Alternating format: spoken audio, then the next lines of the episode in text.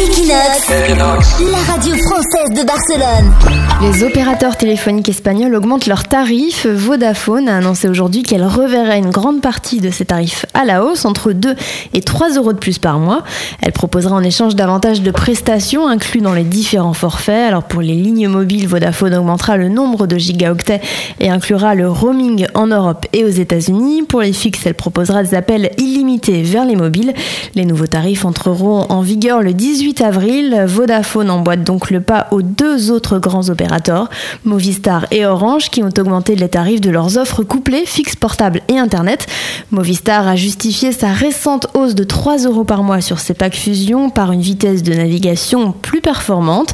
Et puis Orange a également appliqué une hausse de 3 euros sur tous ses forfaits Kangourou en proposant euh, une vitesse plus importante sur la fibre optique, davantage de gigaoctets et des minutes en plus vers les mobiles pour les lignes de portable. Pendant que Cham préparait cette euh, chronique hors antenne, Leslie, tu nous as confié que tu avais une offre de téléphone qui s'appelle l'offre loser. Non, user. J'avais compris l'offre loser. non, c'est presque pareil, mais euh, user. Mais t'as combien 3 minutes d'appel par mois, toi? 20.